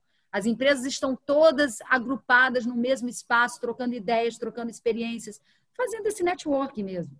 E para isso você não precisa de dinheiro, você precisa de disposição para fazer. É, e por outro lado, a gente tem que ser capaz, nessas comunidades, favelas do Rio de Janeiro, ser capaz de criar uma rede de cooperativismo, e existe recursos a fundo perdido, né, em vários fundos internacionais, que investem em sistemas cooperativos em lugares com baixo índice de desenvolvimento humano. E a cidade do Rio de Janeiro ela tem essa característica. Ela é uma cidade partida. Ela é uma cidade onde a riqueza e a pobreza elas convivem com uma proximidade muito grande. É uma cidade que você tem o custo, é um custo de vida extremamente elevado, né? onde você tem lugares onde você tem o um metro quadrado mais caro do mundo e você tem pessoas, né? uma cidade com cerca de 45% da população sem acesso a saneamento. Então, em muitas dessas comunidades, nós podemos captar recurso a fundo perdido e investir pesado em cooperativismo, porque não, não importa que a pessoa seja empregada de alguém, importa que ela tenha renda, é, para que a renda circule, para que a economia continue girando, né? E importa que ela tenha trabalho e renda, não necessariamente que ela tenha emprego. Ela pode trabalhar no sistema de cooperativa. Então, eu só vejo essas duas saídas em termos de, de emprego para a cidade do Rio de Janeiro legal você trazer, você trouxe é, um monte de, de, perspectivas sobre, sobre o Rio de Janeiro, eu acho muito bom. Eu continuo achando que as tuas pautas são pautas muito alinhadas com a esquerda, eu acho isso, nesse ponto, maravilhoso, de verdade. É, porque são pautas de desenvolvimento, de, de, desenvolvimento social a partir da base, de distribuição de renda. O Eduardo Moreira, que é um ex-banqueiro, ele fala muito sobre... Hã? Conheço, economista. Fiz até uma live economista. com ele outro dia. Ele é um cara sensacional. Outro dia ele estava falando uma coisa. Que pobreza é essa? Né? Que dificuldade é essa de resolver o problema da desigualdade social no Brasil? Que, uma, que um auxílio emergencial de 600 reais fez tantas pessoas ascenderem economicamente, começarem a ter algum, algum, algum tipo de dignidade na sua vida, né? O que inclusive aumentou, a, como você falou, né? Aumentou a aprovação do governo. Botou 600 reais a mais, pum, a aprovação do governo aumentou. Por quê? Porque as pessoas passaram a comer e ter outro tipo de acesso. Então, trazendo aqui para a configuração de Rio de Janeiro, onde você falou de diversas desigualdades e de alguns problemas que são legados do, dos outros governos, né, que parecem tão fáceis. E aí minha pergunta vai ser essa, até para finalizar, porque talvez você, como candidata, é, assume um compromisso aqui. Todos os, os candidatos eles se posicionam, eu imagino que eles estejam buscando de alguma forma benefício para o Rio de Janeiro. Eu não consigo acreditar que nenhum candidato é, a, ao município do Rio de Janeiro, que é um município que está né, em evidência, o Brasil tem mais de 5.700 municípios, mas a gente tem uns 10 ou 15 aí que estão em muita evidência. O Rio de Janeiro é o segundo maior município do Brasil. Quando você se candidata à Prefeitura do Rio de Janeiro, você conhece os problemas, problema fiscal, problemas estruturais, você falou de saneamento básico, no Brasil, é no Rio de Janeiro é um problemaço, é, problemas de transporte, segurança, então você conhece os problemas. e você conhece o orçamento, você conhece lá o que que né, o que que eu consigo fazer com esse dinheiro que está aqui. Quando você fala, ah, o Crivella poderia ter negociado a dívida, né? Tá todo mundo renegociando a dívida com o banco. Comprei um carro financiado a taxa de juros de 1,99 ao mês. Agora eu renegociei para 1,2, sei lá, tá todo mundo renegociando. Por qual motivo o governo do município não faz isso? Se é alguma coisa tão evidente, tão fácil, é, quando a gente Só olha. Te dar um exemplo, Júlio, porque eu não quero voltar né, nesse ponto depois, mas é o Crivella, por exemplo num determinado momento, ele amortizou 2 bilhões e meio de dívida e pagou de rolagem da dívida mais de 5 bilhões. Está claro e evidente que tem alguma coisa errada. Sim. Esse problema de, de amortização e rolagem da dívida é, acontece também em âmbito nacional. Né? O orçamento do Brasil, como você se referiu, hoje algo entre 45% e 50% do orçamento nacional é amortização e rolagem da dívida, e a gente fica vivendo... Mas aqui no Rio diferente, porque eu não estou falando desse tipo de dívida, eu estou falando de dívida de contrato. É, essas dívidas elas foram contraídas e geraram contratos que precisaram ser cumpridos. Claro, sim, eles têm que ser, eles têm que ser cumpridos, mas podem evidentemente ser renegociados. A minha dúvida é, considerando esse contexto fiscal, considerando a facilidade para algumas soluções e a dificuldade para outras, é, e pensando aí num, num, próximo prefeito, num próximo né, é, líder aí do município, você acredita que isso em quatro anos realmente é algo execuível? Porque, infelizmente, no Brasil a gente tem essas rupturas, né? Mudou, que é o que aconteceu agora. Muda o governo, muda o nome dos programas, paralisa programas, cria outros, perde a memória do funcionalismo público, mesmo fosse ele é, cargos de indicação e não cargos concursados. É, isso é uma prática. E aí você se lança dentro de um de um município que você entende que tem muitos problemas, um município em evidência, um município grande, que tem uma série de problemas, tanto no que se refere à estrutura e falta de investimento, quanto no que se, refere ao equilíbrio fiscal. Aí, olhando para o PIB do Rio de Janeiro, olhando ali para o orçamento total do Rio de Janeiro, é, e pensando que você tem quatro anos para fazer isso, é algo que você entende como viável? Vamos lá, eu não estou dizendo que a gente que é viável né, resolver todos os problemas do Rio de Janeiro em quatro anos. A gente está falando de questões ah, pontuais, né? A gente precisa atacar pontualmente as coisas. Então, é óbvio que é viável renegociar é, as dívidas é, desses empréstimos que foram contraídos. E o momento é agora. Ele vai querer negociar quando? Quando a dívida acabar? É, é agora mesmo que ele tem que renegociar. Ele já devia ter renegociado. É, recentemente, inclusive, ele pegou um empréstimo para pagar outro empréstimo. Então, a gestão fiscal dele está muito confusa. Agora, no mês de julho, a Prefeitura do Rio chegou a fazer, fez uma licitação e ganhou, ele contratou a XP Investimentos para olhar os investimentos do Rio, porque ele mesmo está sendo capaz. Então, assim, está uma loucura. O Rio de Janeiro ele está ele tá entregue à própria sorte. Essa é a grande verdade. Bom, é, então, é possível sim. Agora, é preciso vontade política. Quando eu falo, por exemplo, por que, que o Eduardo Paes fez determinadas escolhas? Ele fez essas determinadas escolhas porque existia um grupo por trás dele, existia um grupo que financiou a campanha dele, existia um grupo de um núcleo político que ele estava integrado. Então, as soluções, quando você tem esse nível de comprometimento, as soluções muitas vezes não são só as que você quer. As soluções são aquelas que esse núcleo quer fazer. Então, por que o investimento em corredor expresso de ônibus? Porque existia um núcleo interessado que o investimento fosse esse. Né? Você tinha ali um alinhamento, como eu falei com o Sérgio Cabral, por que determinados fornecedores, né? É, por que determinados prestadores de serviço? Você me diz, por exemplo, que às vezes, quando eu falo, parece que eu estou até muito alinhada à esquerda. Mais ou menos. É como eu te digo, a esquerda, por exemplo, é contra a participação de OS, ela acha que tem que ser tudo servidor público. Eu já entendo que em determinados momentos, né, embora o servidor público ele seja essencial, é, a organização social ela te dá uma oportunidade de você oferecer melhores salários, mais agilidade na gestão. Então, eu não sou contra necessariamente a participação de organizações sociais na gestão. O problema, Júlio, é como essas organizações sociais entram no sistema da prefeitura ou do Estado. O processo seletivo não é nada rigoroso.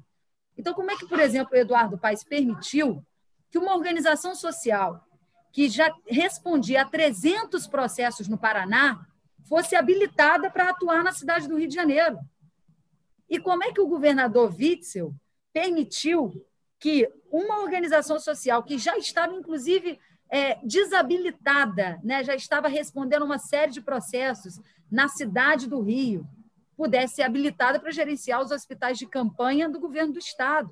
Então, o problema hoje das organizações sociais é que elas não têm é, um rigor grande, nem na contratação, nem na fiscalização.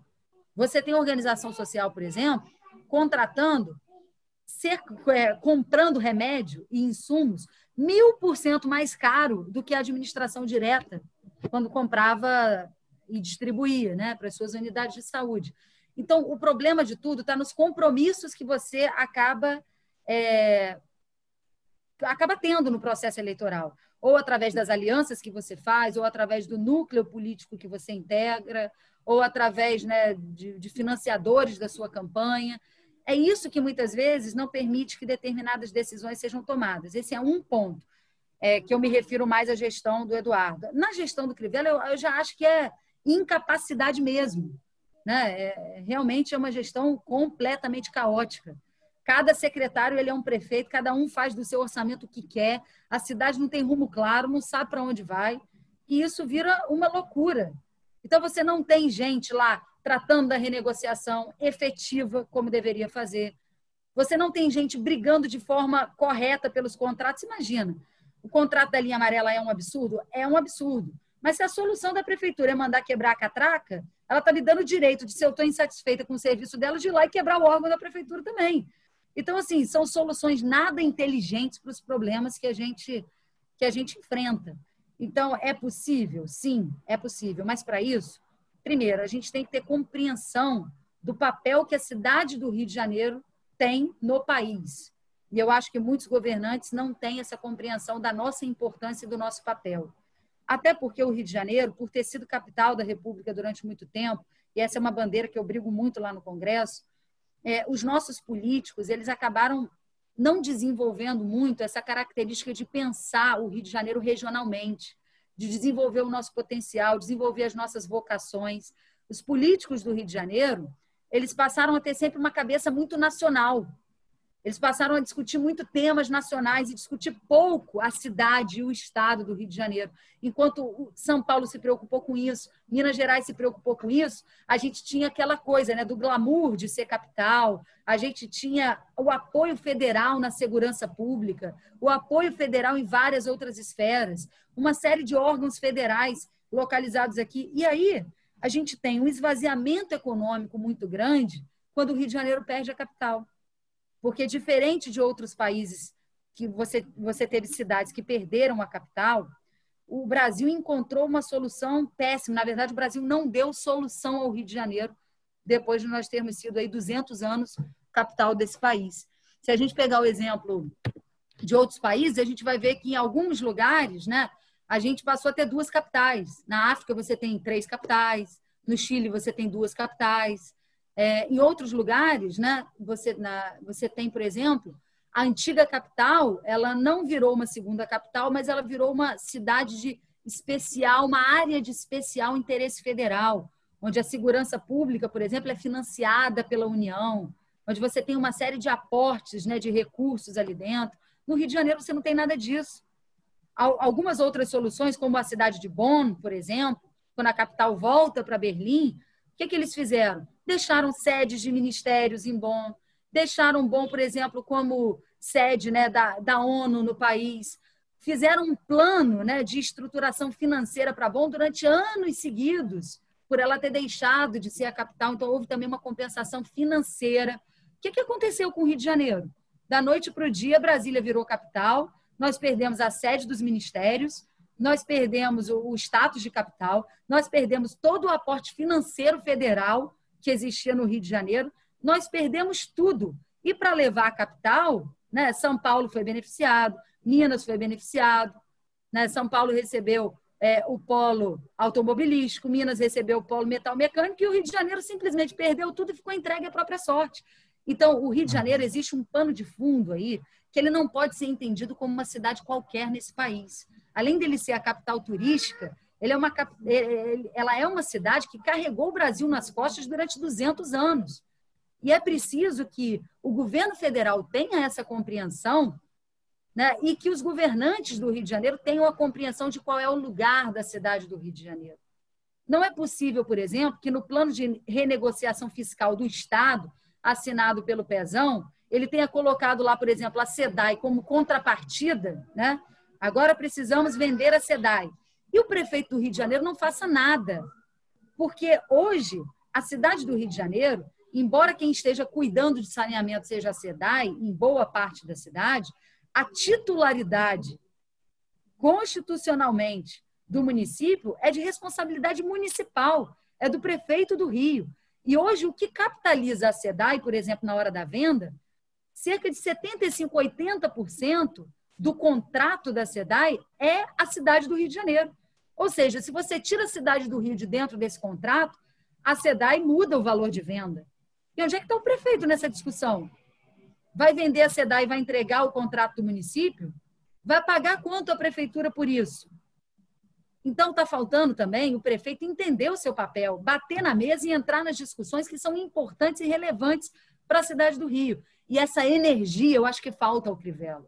Então, eu acho que o Rio de Janeiro ele tem solução, mas precisa primeiro de alguém que goste da cidade, de alguém que não coloque né, as suas convicções pessoais acima, acima da cultura da cidade, né, acima da, da, da economia da cidade, como, por exemplo, se faz com o carnaval.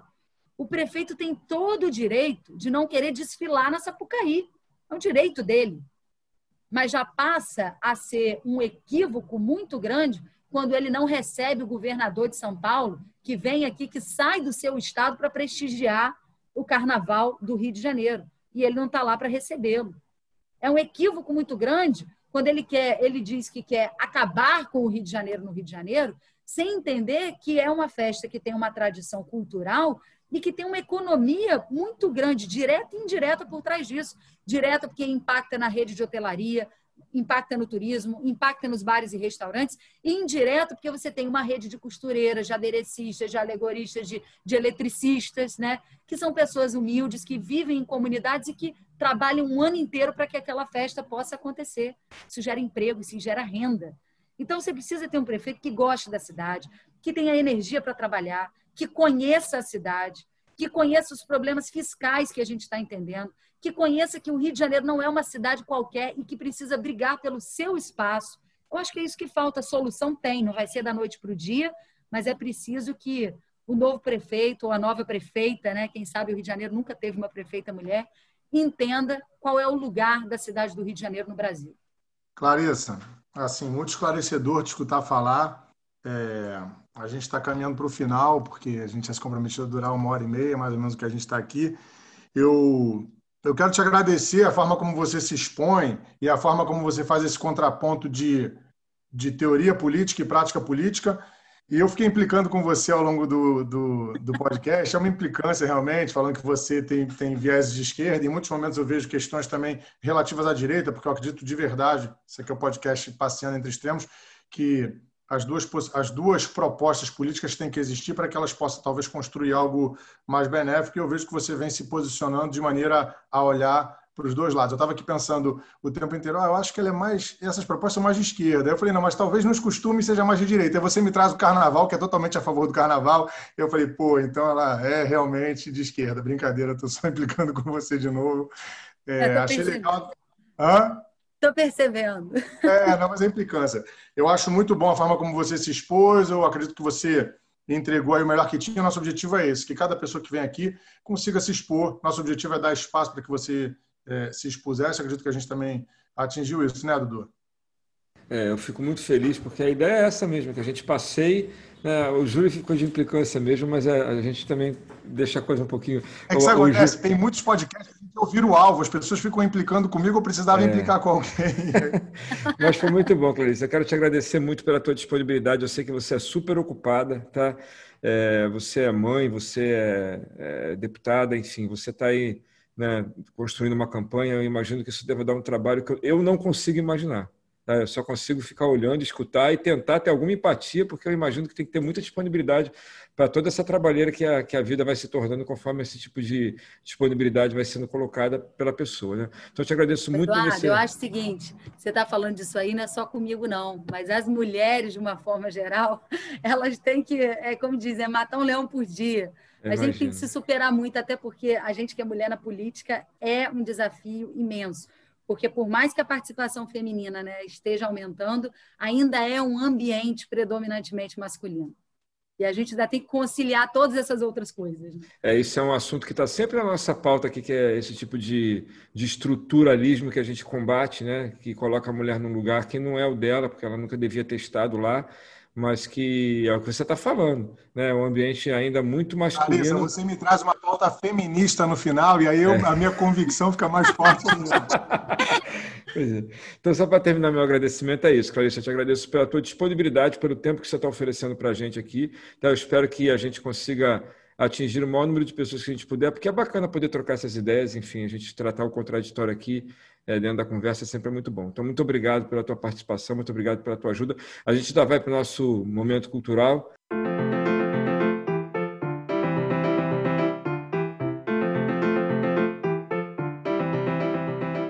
Eu vou deixar você dar aí a primeira dica da. aliás, você pode falar, para finalizar, você pode falar o que você quiser, tá bom? Porque a gente, depois que você falar, você emenda na sua dica já, tá bom? Agora, pela minha dica, eu acho que o Júlio vai achar que eu sou mais de direito, porque eu ia sugerir para quem ainda não leu, né? Eu gosto muito dos livros do Augusto Cury, todos eles, para mim, são é, excepcionais. É um dos autores mais lidos hoje do mundo, mas eu sei que tem muita gente que ainda não conhece. Eu acho que ele traz discussões muito interessantes e, principalmente, acho que ele traz muito autoconhecimento. Né? Muita gente até diz que é livro de autoajuda, mas eu digo que ele é, é livro de autoconhecimento, porque eu acho que na vida uma das grandes dificuldades, né, que muitas pessoas têm é de criar um equilíbrio emocional. E eu acho que isso está faltando um pouco hoje no país, né? Um pouco de equilíbrio emocional. Por isso que eu não eu, eu, eu não gosto de me definir. Você é de direita, você é de esquerda. Eu acho que, eu, que é um momento que a gente tem até que fugir um pouco desses radicalismos. E vejo, inclusive, que para a cidade do Rio de Janeiro, qualquer perfil muito radical seria muito ruim na próxima gestão se você tiver, né, como você. Quem for prefeito da cidade do Rio vai ser prefeito, no mínimo, por dois anos, tendo Bolsonaro como presidente. Se você elege um projeto muito radical, né, como o PT, o PSOL, que já tem uma postura de muita afronta ao governo federal, o Rio de Janeiro só vai perder com isso, porque a capacidade de diálogo vai estar altamente comprometida. Por outro lado, né, o bolsonarismo ele não tem um nome na cidade do Rio de Janeiro. E justamente pela ausência de nome e talvez pelas alianças aí, né, porque tem a Record, porque tem o PRB, né, dentro do Congresso, que dá muito suporte ao presidente, acabou se aproximando do Crivella, mas o Crivella não é bolsonarista, isso é um falso bolsonarismo enorme. O Crivella esteve no palanque da Dilma, o Crivella foi ministro do PT, né, ministro da Pesca, Crivella não tem nada de bolsonarista, isso é um falso bolsonarismo. Então, acreditar nisso como uma opção do bolsonarismo no Rio é uma tragédia para a cidade, né? Também não vai funcionar.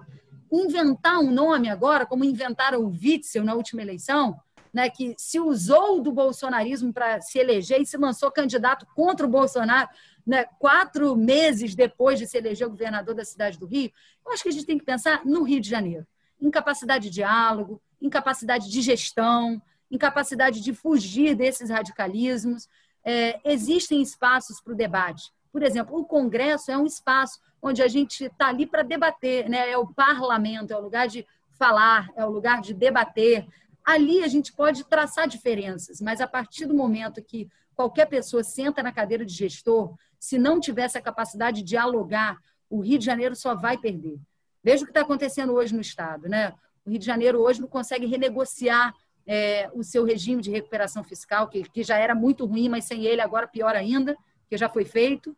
Então, é, a gente está vivendo momentos assim de realmente muita tensão. E o Rio de Janeiro precisa sair dessa tensão que a gente está vivendo nessa última década. É, eu acho que, que esse é o caminho.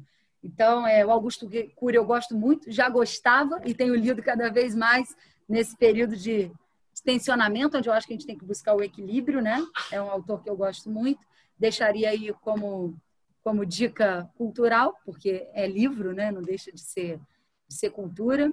É, e aí, Netflix, eu já não vou entrar muito, porque eu, eu sou fã de Netflix, né? Estou sempre assistindo alguma série, mas eu assisto meio que de tudo. Eu assisto desde série infantil, né, com os meus filhos em casa, meu filho e meu enteado, até série policial, que meu marido adora, mas eu também gosto de de série de, de suspense também. Eu adoro as séries espanholas, gosto muito. Não sei se é influência do meu marido por ele ser espanhol, né?